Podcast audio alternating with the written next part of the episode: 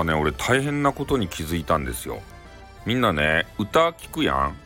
牧原紀之とかね。あとあのウィンクとかさ歌聞くじゃないですか。でなんか歌詞をこう見てねそれにあの感動する系の人たちもおるやん。俺ってねその歌を何回も言ってるんですけど歌を聴くんですけれども歌詞がね頭に入ってこないんですよ。歌詞よりもこのメロディーラインですかね。そういうのが頭に入ってきて歌詞全然入ってこん。だからこの人が何を言いたいのかって全く分からんわけですね。そのアーティストっていうんですか。そのアーティストの思いが俺に届かんけんだけんね俺歌い人の配信に行かないんですよ。全然分からんでねあのコメンティングもしようもないしいいメロディーラインですねとか言ってもね嬉しくないじゃないですか。やっぱり、えー、そういうねあの思いを込めた、えー、なんか歌詞が素晴らしいですねとかさなんかそういう専門的なあのコメンティングが欲しいっちゃろ？歌い人は。そういう人おらんと。ね何を言ってらっしゃるか全然わからん。歌詞の内容がわからんみたいな。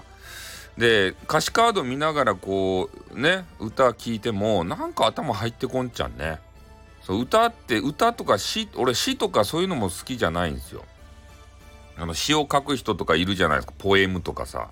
そういうの大嫌いやけん。全然頭入ってこんと。ねもう小説とかそういうやつやったら読むけどなんかあの途切れ途切れのさ俺は君が好きなんだ。なぜならば君のその笑顔が太陽のようだからさとかなんか要は途切れ途切れでさ行間めっちゃ使ってさ文章書くやん。ね？バカかと。アホかと。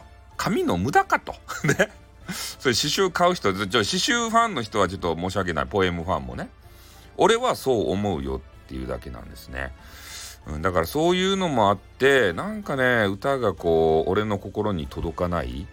うん。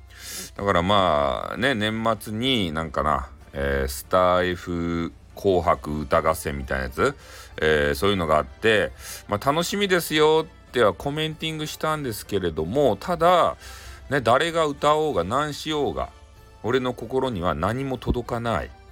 ただねそのメロディーラインだとか、えー、その音程が合ってるかどうかとかそういうのはジャッジメントできるんですね。これ何なんすかね？何かの病気なんですかね？そういう同じ症状の人とかなんか専門家でそういうのがなんかわかる人おらんすかね？それなんかコメンティングいただきたいなと思います。じゃ終わります。あっ、うん、またな